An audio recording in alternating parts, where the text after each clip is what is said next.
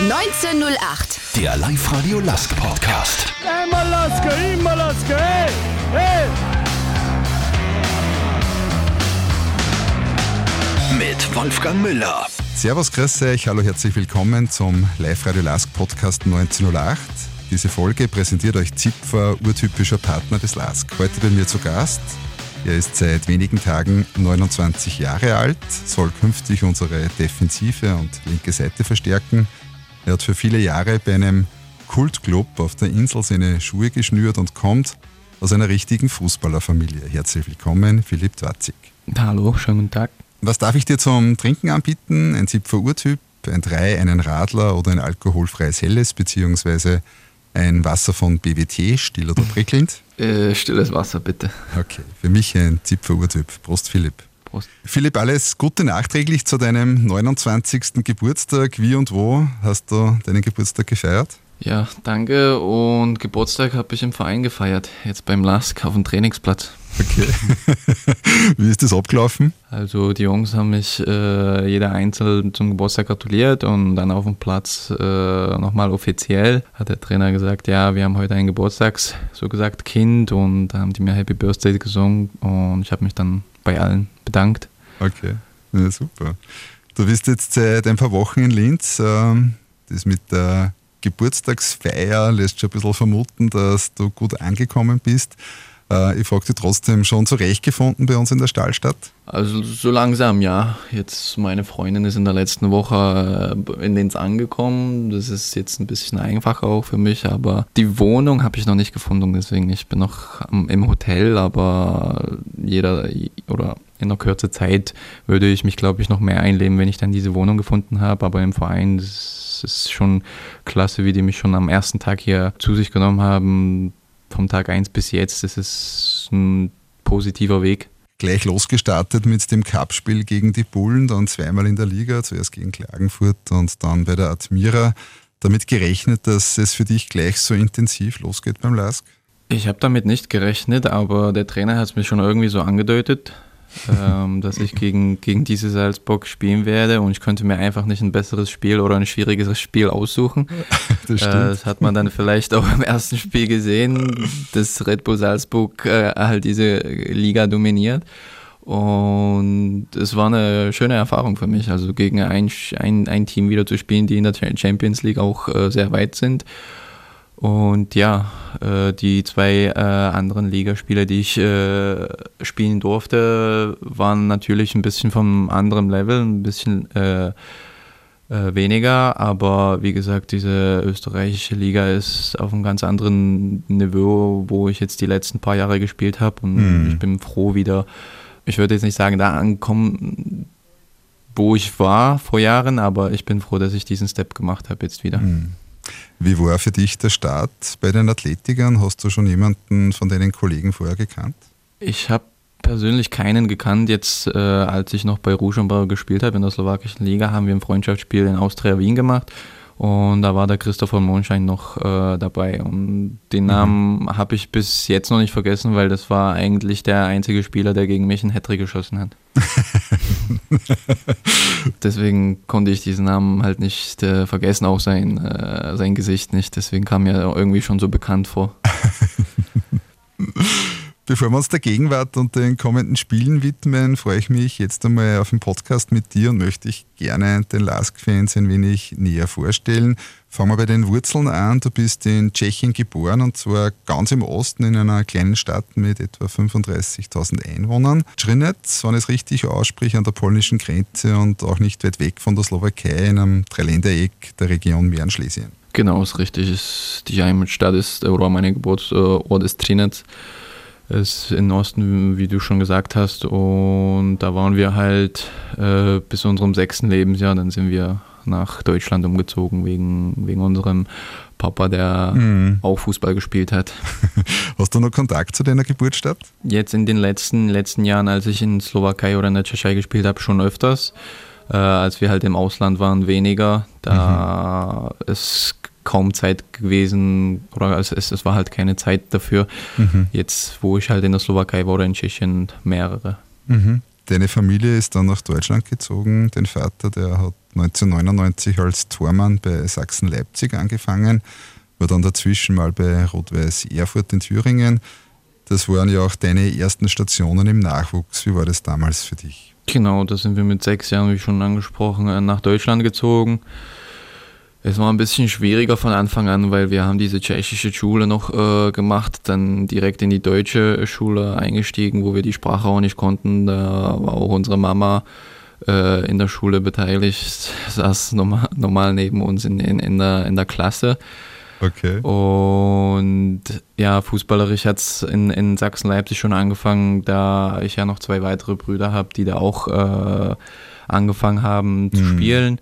Wir haben dann alle in ein Team gespielt. Für uns war das ein bisschen schwieriger, weil wir ja jünger waren und die hatten keine so gesagt Jugendabteilung vor unserer äh, Jahresklasse. Deswegen hatten wir äh, immer Trainingseinheiten mit einer älteren Gruppe gehabt. Ich weiß, ich kann mich jetzt nicht so direkt erinnern, wann wir diese deutsche Sprache so richtig äh, gelernt haben.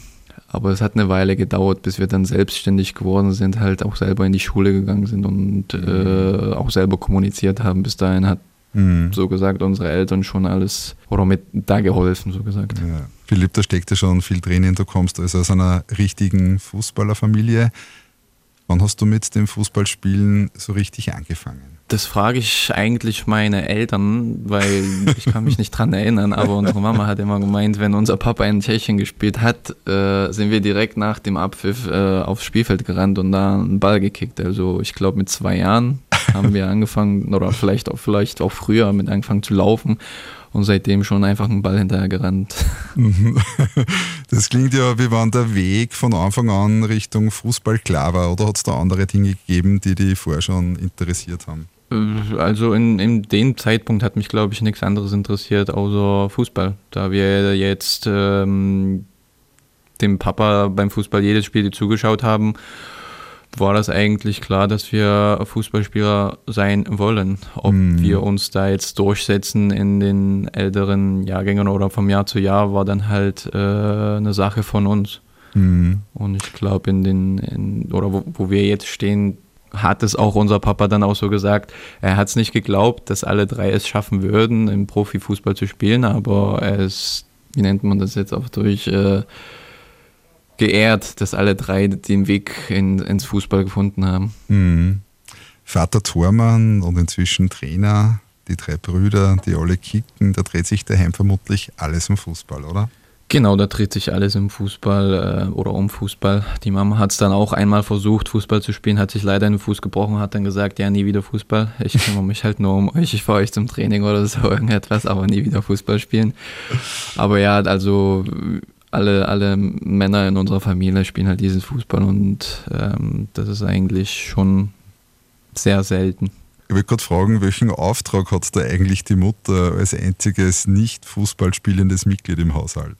Tja, also am Anfang, als wir noch jünger waren, sie war eigentlich auch die eine, die äh, sich darum gekümmert hat, dass wir auch die Schule zu Ende machen, weil, mhm. wie, wie gesagt schon, wir wollten halt immer dieses Fußball spielen und Papa war halt dann immer, ja, lass sie doch Fußball spielen und so, mal gucken, was es draus kommt. Aber Mama war halt immer die, äh, gesagt hat, ja, Schule gehört dazu und deswegen als, wie gesagt, sie sich den Fuß gebrochen hat, hat sie, glaube ich, dann auch äh, realisiert, dass es auch andere Wege äh, sein können. Man müsste es nicht mit Fußball schaffen und deswegen war für sie halt äh, erster Punkt auch, äh, diese Schule zu Ende zu machen. Der Wechsel nach Deutschland war sicherlich für dich als kleiner Junge ein großer Einschnitt. Wie waren diese ersten Jahre für dich?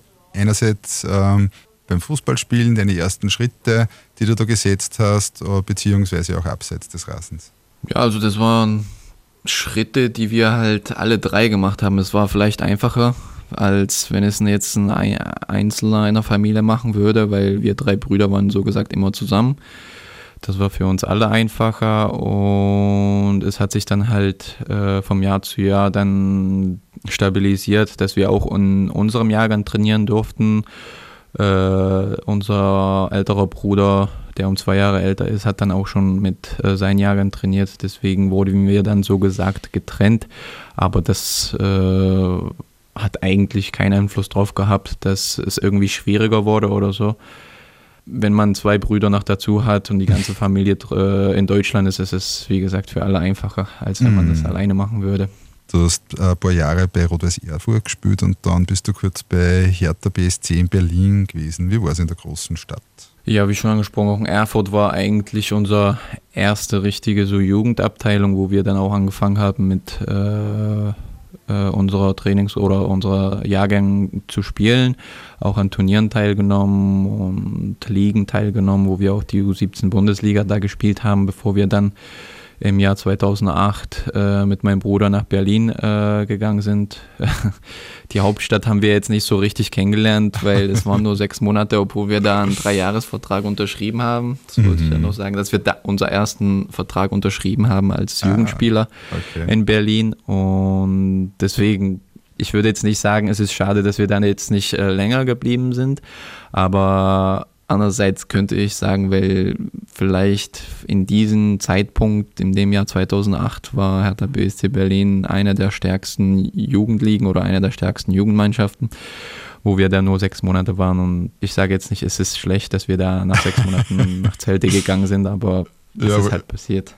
Wollte gerade sagen, dann ist die nächste große Zäsur gekommen, der Sprung auf die Insel in den Nachwuchs von Celtic Glasgow mit 16 Jahren gemeinsam mit deinem Zwillingsbruder Patrick. Daran kann ich mich direkt erinnern, wie das war. Wir haben mit meinem Zwillingsbruder oder wir waren mit meinem Zwillingsbruder bei der Nationalmannschaft in Tschechien, wo wir uns auch für die tschechische Nationalmannschaft entschieden haben, obwohl die deutsche Nationalmannschaft an uns äh, so gesagt Druck gemacht hat. Wir sind dann wieder nach Deutschland gefahren von der tschechischen Nationalmannschaft und unsere Eltern waren irgendwie schon so ein bisschen komisch drauf im Auto. Wir so, ja, was ist denn los? Und die meinten, ja, wir haben eine gute und eine schlechte Nachricht für euch. Und wir so, ja, dann würden wir uns gerne die gute Nachricht anhören. Und die gute Nachricht heißt, äh, ihr werdet äh, in einem größeren Verein wahrscheinlich spielen, wenn ihr es wollt. Ja, und wir sagen ja, was ist die schlechte Nachricht? Es ist im Ausland und nicht in der Nähe von Deutschland, also es ist auf der Insel. Und wir haben dann so positiv und auch überrascht reagiert, welcher Verein das ist. Und wie schon angesprochen, es war dieser Celtic Glasgow, der an uns Interesse hatte. Und wir haben direkt gesagt, ja. Aber natürlich haben wir uns dann auch mit den Eltern darüber abgesprochen, wie es denn da weitergeht. Mama war natürlich dafür, dass äh, wir die Schule in Deutschland auch zu Ende machen. Papa war dafür, dass wir dann weitergehen, wenn die Möglichkeit gibt. Und dann haben wir uns halt dafür entschieden, dass wir dann äh, nach Schottland zu Celtic Glasgow gehen, wo Papa auch unsere Mama auch überredet hat, dass es ein guter Schritt sein würde, wo es sich dann auch in den paar Jahren oder in den Jahren später erzeigt hat, wo ich oder mein Bruder auch in dem Profikader von Celtic Glasgow waren. Und mm. es war so, so überraschend, aber auch gut. Philipp, Celtic Park, Kultclub, große Rivalität mit den Rangers. Wie war deine Zeit bei Celtic im Nachwuchs? Wie waren deine Anfänge dort? Wir sind ja 2009 im Ende Januar angekommen und wir waren damals 16 Jahre alt und haben schon mit ähm, U19 trainiert, weil die hatten diese U17 nicht gehabt und haben wir schon mit drei Jahren älteren Jahrgang äh, trainiert was natürlich auch eine Herausforderung für uns war, weil schottische Liga ist eine ganz andere Liga als, würde ich sagen, deutsche Liga. Es geht äh, sehr hart zu, was ich dann auch im ersten Spiel äh, erfahren durfte. Der eine Gegenspieler kam dann halt an der Außenlinie, Außenlinie und das war von der Ersatzbank bei unserem Trainer. Hat er mich da ein bisschen umgehauen und Trainer meinte in, in, in Englisch so, ja, welcome to Scotland. Das heißt, ja, willkommen in Schottland. und da wusste ich schon, okay, das wird eine ganz andere Liga sein als in Deutschland und das war dann auch so. Also beim Training geht es dann auch richtig hart zu. Äh, man hat zwar nicht mit Schienbein schon jetzt trainiert, aber es ist schon passiert, dass da irgendeiner beim Training umgehauen wurde und es gab dann auch Streitigkeiten, aber ich glaube, das gehört auch im Fußball dazu. Jetzt ich weiß jetzt nicht, ob es nur in schottischen Fußball jetzt ist oder in deutschen auch so in der Jugendabteilung, aber in, in der Jugendabteilung in Schottland war das normal für die. Mhm. Danke mal soweit. Gleich reden wir mit Philipp Dwatzig über weitere spannende Themen, so zum Beispiel über seinen Sprung in den Profikader von Celtic, wie er mit seinen Rückschlägen umgegangen ist, der Weg zurück auf die Erfolgsspur und natürlich, was er beim Lask noch vorhat. Als Partner des Lask interessiert uns nicht nur, wer gewonnen hat, denn wir sind Lask, genau wie du. Urtypisch Zipfer. Philipp, wie war das? Der Sprung in den Profikader bei Celtic Glasgow, erzähl ein bisschen. Also das war für mich unglaubliche Zeit, weil diese Zeit werde ich eigentlich nie vergessen. Es ging alles so schnell. Ich kann mich noch daran erinnern, wo äh, wir eigentlich dieses U19-Derby-Spiel gegen diese Rangers hatten und ich wollte unbedingt spielen, weil das ein richtig großes Spiel war zu diesem Zeitpunkt und Trainer von der U19 kam dann zu mir, äh, du wirst nicht im Kader sein. Ich habe die gefragt, ja, was ist denn los? Und äh, die meinten, ja, du wirst im Kader von der ersten Mannschaft sein. Aber ich wusste eigentlich, dass ich, dass ich nicht in, im Kader von der ersten Mannschaft sein will zu diesem Zeitpunkt, weil wow. ich wollte dieses Spiel unbedingt spielen gegen Rangers.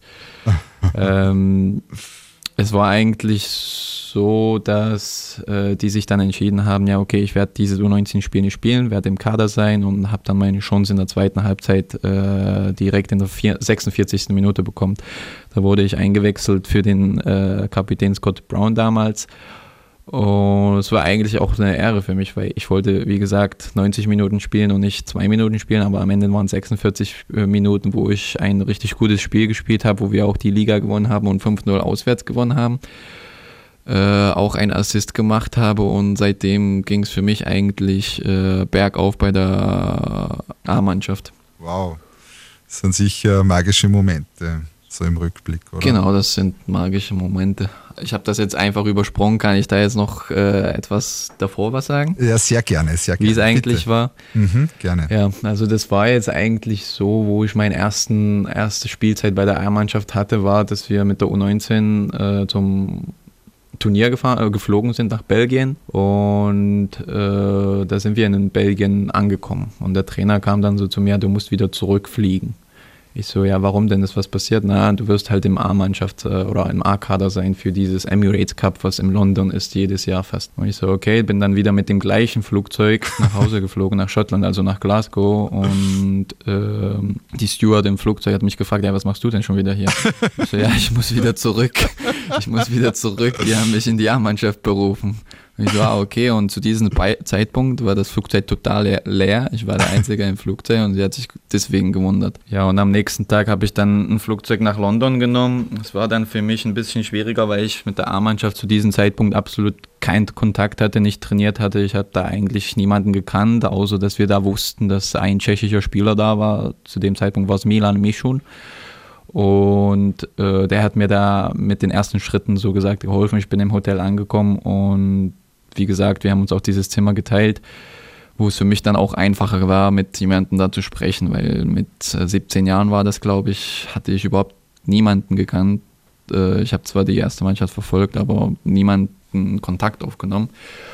Und am nächsten Tag war es dann halt so, dass äh, das große Spiel gegen Arsenal London war. Und ich habe gar nicht erwartet, dass ich jetzt von Anfang an spiele, aber es ist so gewesen. Ich habe von Anfang an gespielt und mein allererstes Spiel war gegen Theo Walcott, einer der schnellsten Spieler halt in der englischen Liga zu diesem Zeitpunkt. Und ich, ich dachte, ja, was ist denn jetzt los? Also ich bin überhaupt jetzt nicht irgendwie im Training gewesen. Ich habe mich jetzt irgendwie nicht drauf eingestellt oder irgendetwas, aber am Ende hat es so gut geklappt, dass ich dann auch das zweite Spiel gegen äh, Olympique Lyon und zwar gegen Michel Bastos spielen konnte, was auch einer der schnellsten und beidfüßigen Spieler war in der französischen Liga. Also ich durfte jetzt mit 17 Jahren schon gegen ganz große Namen spielen, was für mich ein Riesensprung war und auch eine große Erfahrung.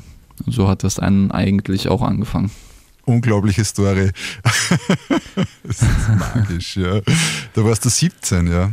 Wahnsinn. Da war ich 17 Jahre alt, genau wenn man sich ein bisschen so deine Vita anschaut, 2012 äh, war dann mit 19 eine längere Pause. Du bist da wegen einer Operation 485 Tage, wenn ich das äh, richtig noch im Kopf habe, und 83 Spiele ausgefallen. Sagt zumindest das Fußballarchiv auf Transfermarkt. Was ist damals passiert? Genau, das war eine der schwierigen Zeiten für mich, weil es war für mich so gesagt der Durchbruch in die A-Mannschaft, wo ich stabil gespielt habe. Ähm, ich habe die ersten, wie gesagt, in der ersten äh, Saison zwei, drei Spiele in der äh, A-Mannschaft gespielt, wo der Trainer mit mir äh, gerechnet hat. Und es ist so gewesen, dass ich einen Leisten Riss hatte, einen Anriss hatte, wo ich dann für ungefähr zwei oder ja, neun Wochen ausgefallen bin, habe regeneriert, rehabilitiert. Der Trainer Neil Lennon zu diesem Zeitpunkt äh, kam dann zu mir und es waren so ungefähr zehn Tage vor dem Spiel gegen FC Barcelona in der Champions League, wo Celtic 2-1 gewonnen hat das historische Spiel, wo Barcelona 91% oder 89% Ballbesitz hatte und Celtic 11% und 2-1 gewonnen hat. Und da kam der zu mir und hat mich, hat mich gefragt, ja, wie sieht es denn aus mit dir? Ich so, ja, ich müsste eigentlich noch eine oder bis zu zehn Tagen so leichter machen, bevor ich ins Training reinkomme. Also ja, wir spielen gegen Barcelona und ich will dich im Kader haben, du wirst äh, einen Anteil spielen. Und jetzt sagt es einen 18-jährigen Jungen, der wieder Fußball spielen will, nach den zweieinhalb Monaten, wo er gesehen hat, dass oder dass er den Durchbruch geschafft hat, wo er diese Spiele in der Liga gespielt hat und jetzt gegen Barcelona sagt der Trainer, ja, du wirst im Kader stehen und wirst einen Anteil spielen. Hm. Und da habe ich gesagt, ja, okay, auf jeden Fall. Bin dann ins Training gegangen und innerhalb zehn Minuten im Rondo ist dann diese Leiste zu 90 Prozent gerissen weil es ein richtiger Tiefschlag für mich war, weil mhm. am nächsten Tag bin ich dann nach London geflogen, Operation und das waren die weiteren drei Monate, die ich dann rehabilitiert habe wegen einer Pause und wie gesagt, es war eine Woche später, nachdem ich diese äh, Leiste gerissen habe für 90 Prozent, war dann dieses Spiel gegen Barcelona, wo ich dann mit Krücken im, im Stadion war und andere Spieler zugucken durfte oder jüngeren Spieler zugucken durfte, wie die aufgelaufen sind. Klingt noch ein herben Rückschlag, äh, über ein Jahr weg vom Fußballplatz. Wie bist du mit diesem Tiefschlag, mit diesem Rückschlag umgegangen? Also es war sehr schwierig für mich, weil die Verletzung ist jetzt nicht einfach äh, weggegangen. Der Professor in London hat mir gesagt, es kann sein, dass nach der ersten Operation ähm, die andere Leiste Probleme machen wird was sich dann nach zweieinhalb Monaten bestätigt hat. Die war dann so überfordert, dass ich eine weitere Operation brauchte wegen Überlastung von der anderen Seite. Deswegen musste er ein bisschen von dieser Leiste abkratzen und ich dachte, nach der Operation wird alles okay sein. Das wären dann ungefähr sechs Monate, aber es war dann halt nicht so. Ich habe, wie gesagt, also eine, eine komplette äh, Operation, was Leisten angeht, mir kann nichts mehr mit denen passieren. Äh, ich bin so fixiert, dass es eigentlich nur ein bisschen, wie sagt man das? Was soll ich dazu sagen? Ich, das ist, es ist schwierig zu sagen. Es, ich will da eigentlich jetzt nicht wieder dran zurückkommen, weil das war wirklich eine schwierige Zeit. Nach der dritten Operation war ich dann halt in Deutschland, wo ich dann, oder nach der vierten Operation, Entschuldigung, war ich dann halt in Deutschland, wo ich dann auch schon mit 18 Jahren so überlegt habe, ja, es, es geht irgendwie nicht voran. Es, es, es tut halt weh immer noch. Mhm. Ähm, was passiert denn jetzt? Ist jetzt mhm. meine Karriere zu Ende oder so? Ja, man ja. hat in Celtic Glasgow halt große Fenster gehabt, wo man aufs Trainingsgelände gucken durfte. Und ich war dann halt auf dem Fahrrad oder auf dem Laufband laufen und sehe dann zu, wie wie die alle Fußball spielen. Und ich musste dann halt im Kraftraum sein. Und das hat dann auch äh, in meinem Kopf so sich rumgespielt, was, was wird jetzt sein? Äh, habe dann mit dem Verein auch dann gesprochen und die darum gebeten, ob ich dann nach Hause nach Deutschland gehen, wo meine Eltern halt sind und da diese mhm. Rehabilitation weiterführen kann. Ja, das ja. haben sie mir dann ermöglicht. Ich bin dann nach Essen gegangen und die haben mich dann halt so mental und auch äh, psychisch äh, darauf eingestellt, dass es weitergehen kann, dass, dass diese Verletzung jetzt nicht ein Strich für Karriereende ist, aber es ja, hat dann ja. äh, wieder einen Aufwind gefunden. Also ich habe so gesagt eine neue Luft gefunden in Deutschland, als ich diese Rehabilitation gemacht habe und mhm. seit, seitdem habe ich irgendwie jetzt nicht irgendeine längere Pause gehabt. Ja, ja, danke für diesen Einblick. Sechs Jahre bei Celtic Glasgow immerhin stehen magische Momente, die du gerade angesprochen hast und vier schottische Meistertitel, jeweils mit Spielbeteiligungen in deiner Vita. Wie sieht dein Resümee aus? Du hast auch äh, jetzt ein bisschen etwas erzählt über, über deine Verletzung und diese schwierige Reha-Phase. Wenn du auf die Zeit in Glasgow zurücksiehst, wie ist dein Resümee? Das ist eine der schönsten Zeiten, die ich äh, im Fußballbereich äh, verbringe durfte. Und jeder, der mich fragt, ja, wie war deine Zeit in Glasgow, ich muss sagen, es war richtig geil, so gesagt. Auch äh, die Leute, die man da getroffen hat, Freunde, mit denen ich jetzt immer noch so Kontakt habe, oder wie gesagt, ich gucke den auch spielen. Einer, ich würde jetzt nicht sagen der engsten Freunde, aber mit dem wir uns zu dem Zeitpunkt, als wir in Schottland waren, äh, befreundet haben, was auch unsere Familien sich angefreundet haben. Spielt jetzt in der zweiten Bundesliga bei St. Pauli, das ist der Jackson Irvin, Australianischer. Mhm. Ja äh, Nationalspieler und es ist gut zu sehen, was auch für Spieler, die wir auch in der Jugendabteilung in, in Schottland bei Celtic Glasgow kennenlernen durften, auch manche es davon geschafft haben, auch im Ausland zu spielen. Die Fans von Celtic sind ja weltberühmt. Welche Eindrücke bleiben bei dir aus Sicht der Fankultur in Glasgow? Also ich sag, wie gesagt, zu jedem Celtic Glasgow sind für mich äh, die besten Fans der Welt. Jemand, der nicht in Schottland im, im, Celtic Park war und es ist eigentlich egal, ob es jetzt ein Champions League Spiel ist oder ein Ligaspiel ist. Ich würde ihm raten, nach äh, Celtic Glasgow zu gehen, in dieses Celtic Park Stadion, wo einfach nur 60.000 Leute rumschreien wie die Verrückten und pushen den Verein. Und ich durfte das auch miterleben, ein Spiel ich meine, es ist normal, dass jedes Spiel bei denen fast ausverkauft ist. Minimum wird es in Liga 50.000 sein. Es ist egal, gegen wen sie spielen, ob es gegen Rangers ist oder gegen, ich würde jetzt sagen, St. Mirren oder so. Aber Minimum 50.000 und es ist schon eine geile Atmosphäre. Und wie gesagt, ich habe es einmal erlebt. Und das war das letzte Spiel, wo wir unsere Trophäe erhoben haben, wo ich das Spiel durchgespielt habe, auch zum äh, Man of the Match gewählt wurde, wo 60.000 Zuschauer einfach waren und man hat sich eigentlich auf zwei Meter nicht gehört. Und wie gesagt, für jeden Zuschauer, für mich auch am Anfang, als wir da hingekommen sind, es ist einfach nur verrückt, was die da anstellen. Und mhm. deswegen würde ich auch jeden Fan, der noch nicht im Celtic Park war, raten, sich einen zwei-, dreitägigen Ausflug äh, dahin zu machen und ein Spiel sich anzugucken.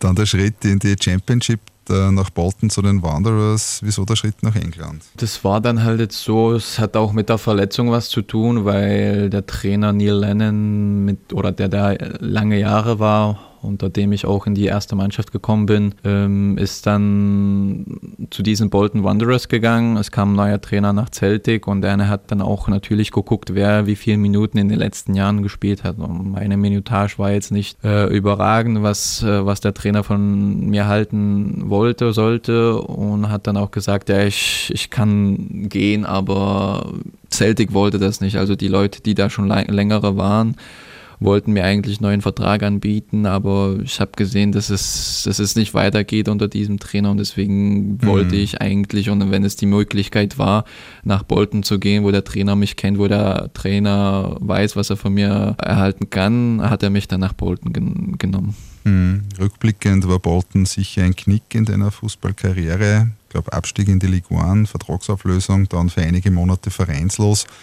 wenn ich das richtig verstanden habe, war diese schwierige Zeit für dich damals? Ich habe es am Anfang positiv gesehen, dann hat sich dann alles äh, gedreht, als ich in dem Verein angekommen bin.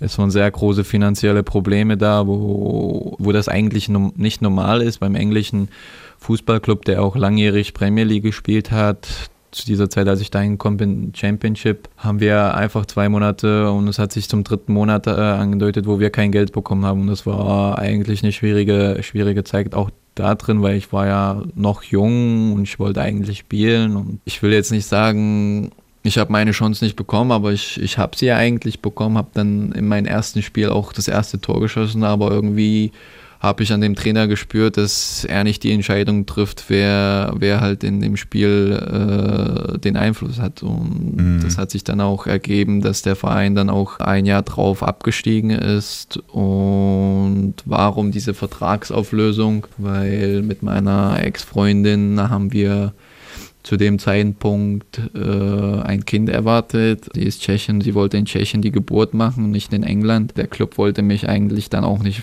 wo wir dann halt in diese dritte Liga abgestiegen sind, wollten mhm. die eigentlich eine ganz neue Mannschaft aufstellen. Mhm. Deswegen mhm. war das der Punkt auf beiden Seiten, wo wir uns dann geeinigt haben. Ich war zu dem Zeitpunkt noch jung, habe da jetzt nicht irgendwie dran überlegt, aber mhm eigentlich würde ich das nie machen, wenn ich jetzt nicht einen anderen Verein hätte mhm. oder der ein Interesse an mir gezeigt hat. Und deswegen ja. War das jetzt eigentlich auch so gesagt eine schwierigere Zeit, diese mhm. Vertragsauflösung zu machen. Zuerst diese lange Zeit nach deiner OP, dann diese turbulente Zeit bei und nach Bolton. Wer steht dir in diesen Situationen zur Seite?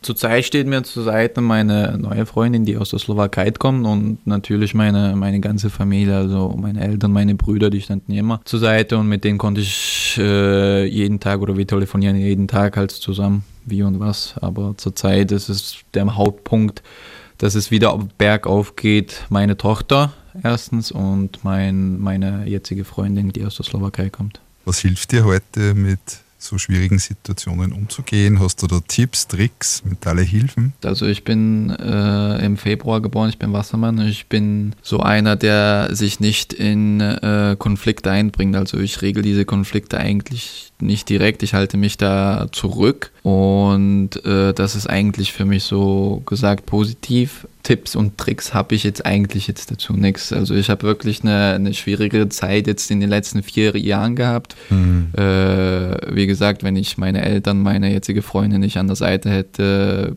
könnte es passieren, dass ich jetzt nicht hier stehen würde, wo ich jetzt bin. Mhm, mh.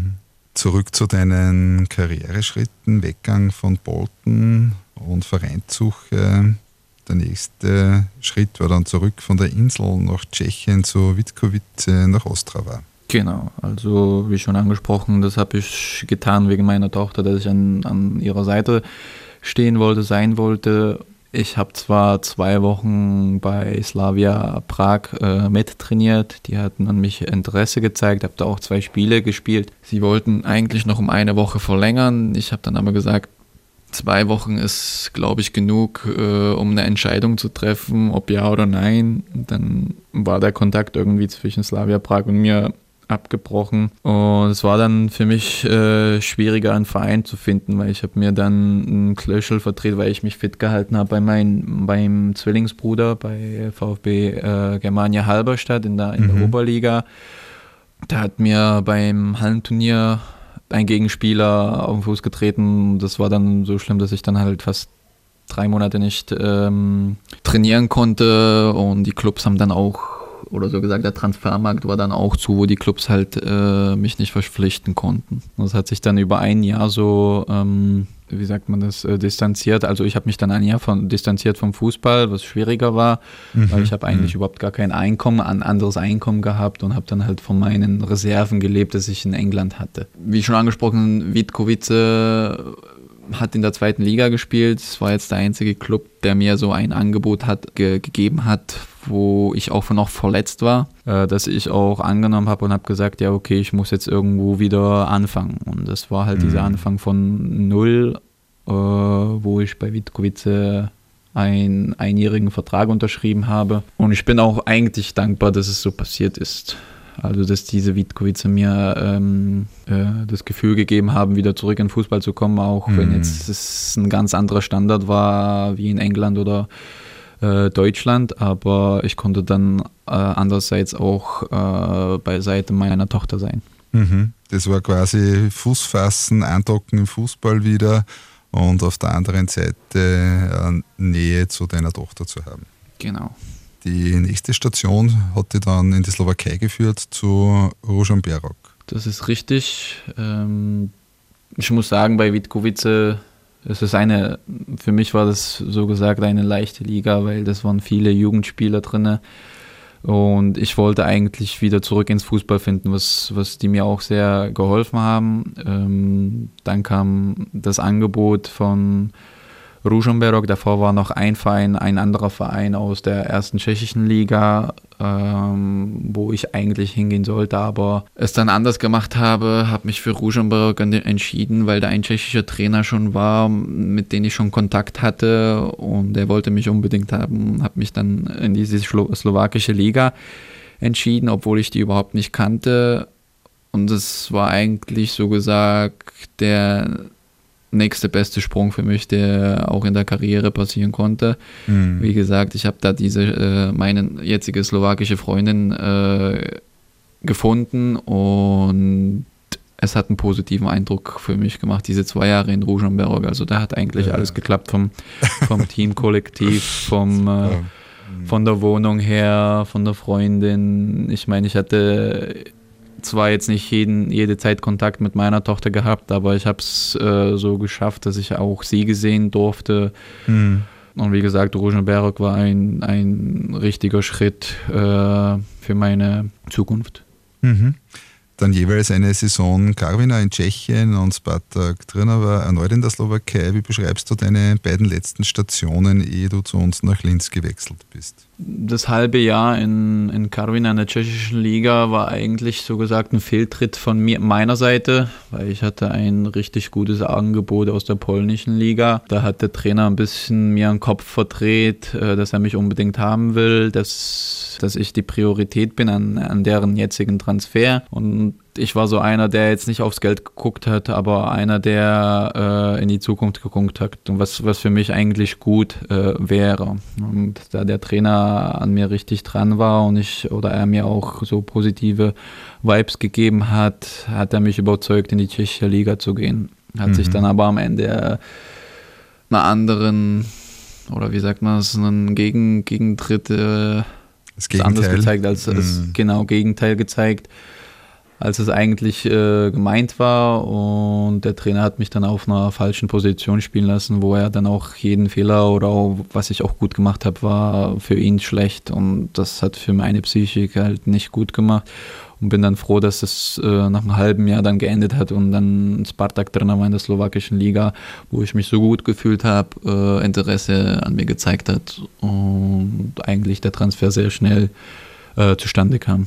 Mhm jetzt die Zeit bei Spartak Trnava, ich würde sagen, das Jahr 2021 war unbeschreiblich.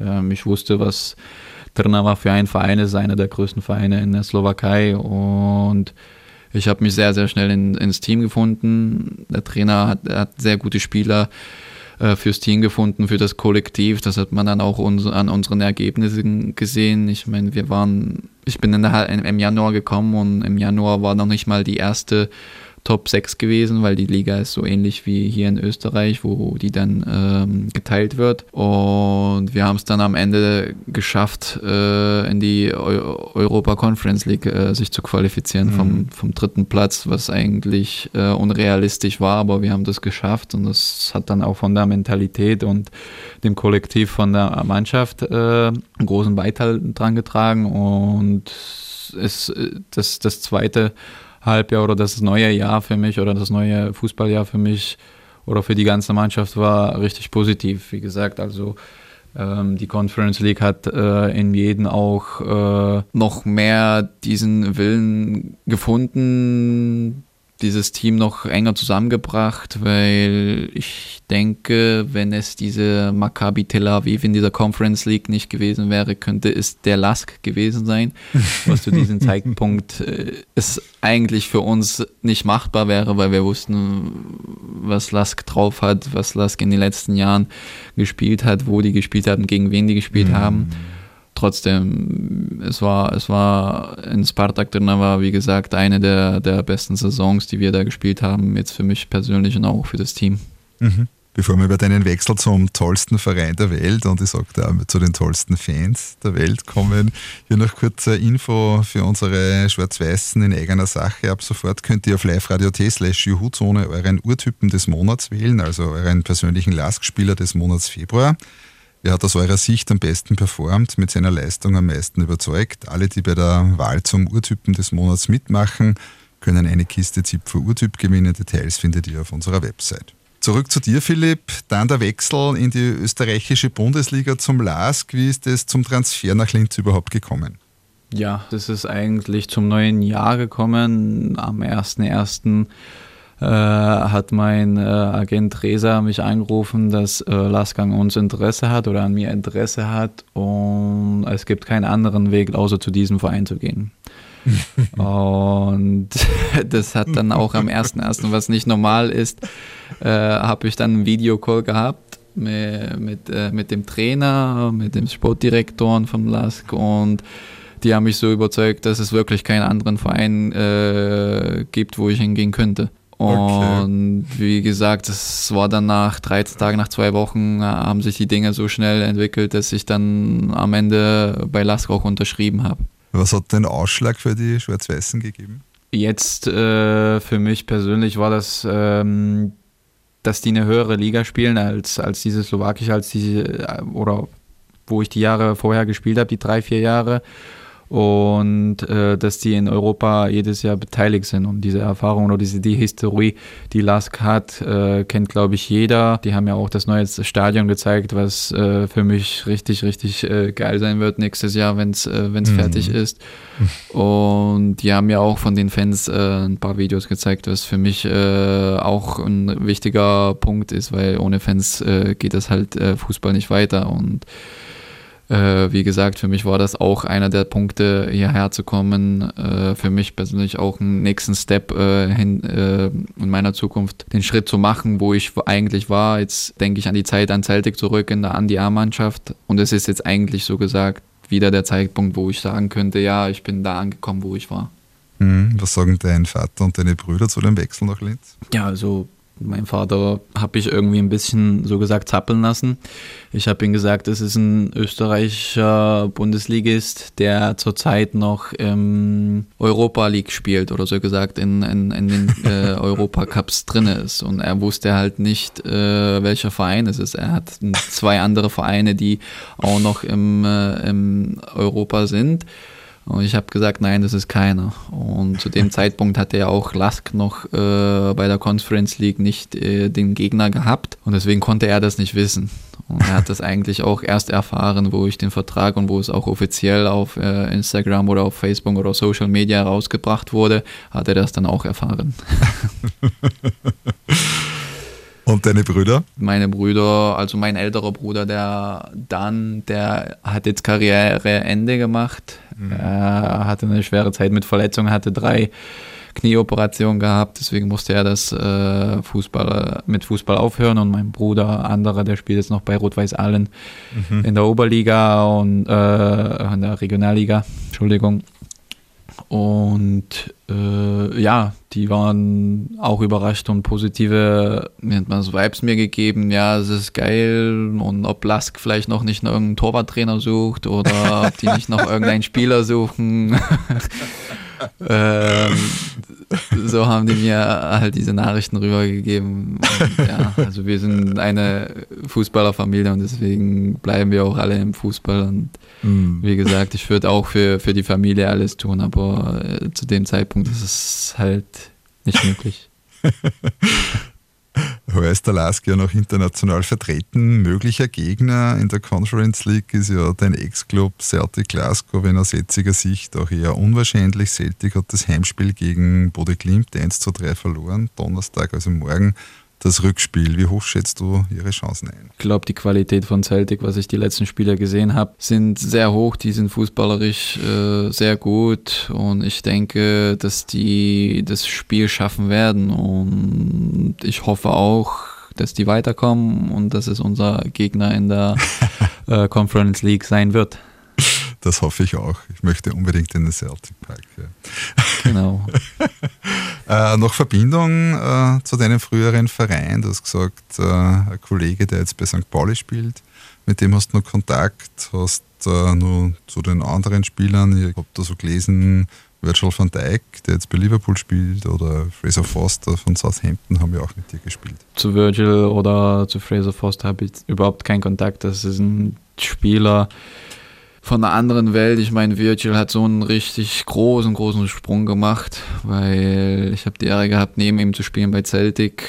Der war zurzeit schon sehr weit von allen anderen Spielern der schottischen Liga entfernt, was die Technik an, angeht, Schnelligkeit. Ich meine, im Fernsehen sieht das vielleicht nicht so aus, aber er ist der schnellste für mich Verteidiger auf der ganzen Welt und auch der beste Verteidiger auf der ganzen Welt, wo ich das auch schon früher in Zelte gesa gesagt habe und gesehen habe an ihm. Seine Technik ist einfach unglaublich, was man für einen Innenverteidiger äh, nicht denkt. Und wie gesagt, ich bin nicht äh, überrascht, dass der jetzt zu dem großen FC Liverpool gegangen ist, weil mhm. es könnte auch sein, dass er irgendwo noch den Sprung macht und er geht zum Beispiel noch irgendwo anders hin, was für ihn persönlich, glaube ich, auch sehr gut wäre, eine andere Liga auch wieder zu erkennen. Aber es ist einfach für mich einer der besten Spieler, wenn nicht mhm. der beste Innenverteidiger auf der ganzen Welt.